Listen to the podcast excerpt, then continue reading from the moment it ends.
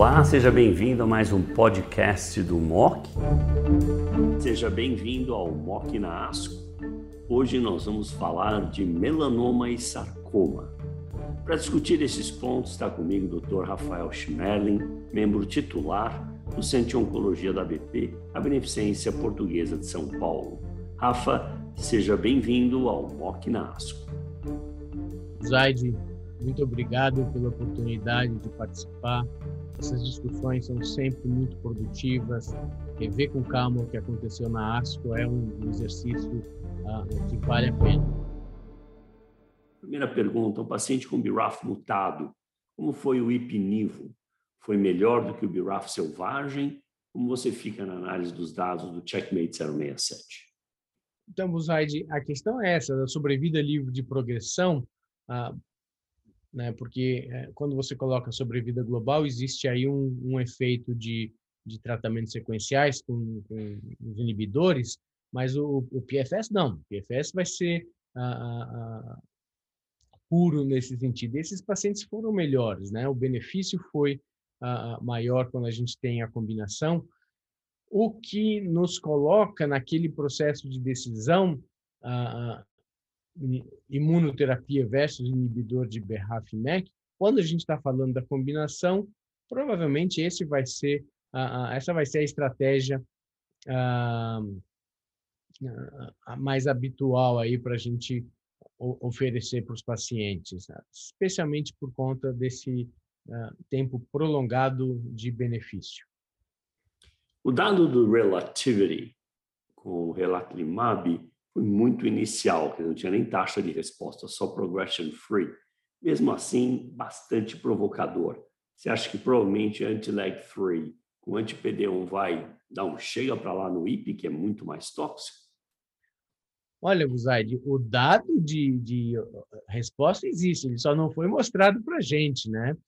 Então, é, essa é a primeira dúvida. Por que não foi mostrado nesse momento? Não sei se as respostas são mais lentas, e o pessoal vai esperar a ESMO para mostrar, mas é, é, com essa toxicidade, com essa avaliação, se eu não me engano, o Checkmate 67, Buzaide, a avaliação era pelo investigador e o Relativity é central. Então, é, é mais cuidadosa e, e, fica mais interessante ainda essa comparação entre estudos. A gente brinca que não pode uh, comparar estudos, mas é o que a gente mais faz na vida. E, e uh, o fato é que é, é, eu, nessa linha, uh, Ipinivo vai perder terreno, sem dúvida, né? É tudo dentro da mesma companhia, mas eu acho que é, o papel de Ipinivo vai ser seriamente questionado, especialmente por conta da toxicidade. Os dados de neoadjuvância do MD são iguaizinhos a IP1 nível 3, né? Quer dizer, abordar a Maria, se você olha os dados, basicamente 50% de PCR rate, mais uns, acho que uns 7, 8% de near PCR, quer dizer, basicamente um número igualzinho ao observado no Opacinil e no Prado.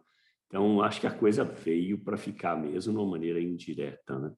Não, sem dúvida. E o que finalmente foi feito, eu acho que é muito mais interessante você colocar essas drogas na neoadjuvância, é, é porque o, o, resultado vem mais rápido. Se você vai fazer um estudo de adjuvância, isso demora ah, anos para a gente ter uma resposta. E aqui, nesse cenário, a gente ganha uma agilidade muito grande. Ah, eu, eu, essa é uma estratégia vencedora, no meu entender. Por fim, terapia celular se tornando realidade para o mundo, não só alguns centros que tinham. Temos dados do TIL, da Iovance, do laboratório, que mostrando realmente respostas completas duráveis, excedendo muitos anos. Te acha que deve aprovar em 2022. E também o Engineer T-Cell contra MAGE-4. Nós já tínhamos dados do NYSO1, para sarcoma sinovial também, e MAGE4 também tem uma alta prevalência e também mostrando gases duráveis. Você acha que o futuro vai ser terapia celular em combinação com checkpoint inhibitor? Olha, Buzaide, terapia celular é algo que vai acontecer. Né? No, no passado, a gente é, parecia um extraterrestre falando de interleucina 2, e, e porque a gente ficava apostando numa taxa de resposta baixa, num benefício que uma vez o paciente me falou, isso, isso parece uma loteria, né? Se eu ganhar, eu estou muito bem, mas é muito difícil eu ganhar. Agora não. A gente vê um número maior de pacientes com, com benefício. A logística da interleucina 2 vai continuar complexa, essa logística laboratorial vai ser complexa, mas é um, algo incrível, incrível e, e, e talvez demore um pouquinho mais no Brasil, mas veio para ficar. Muito bom, Rafa. Vamos finalizar aqui. Excelente apresentação e discussão. Muito obrigado mais uma vez. Muito obrigado, Buzaide.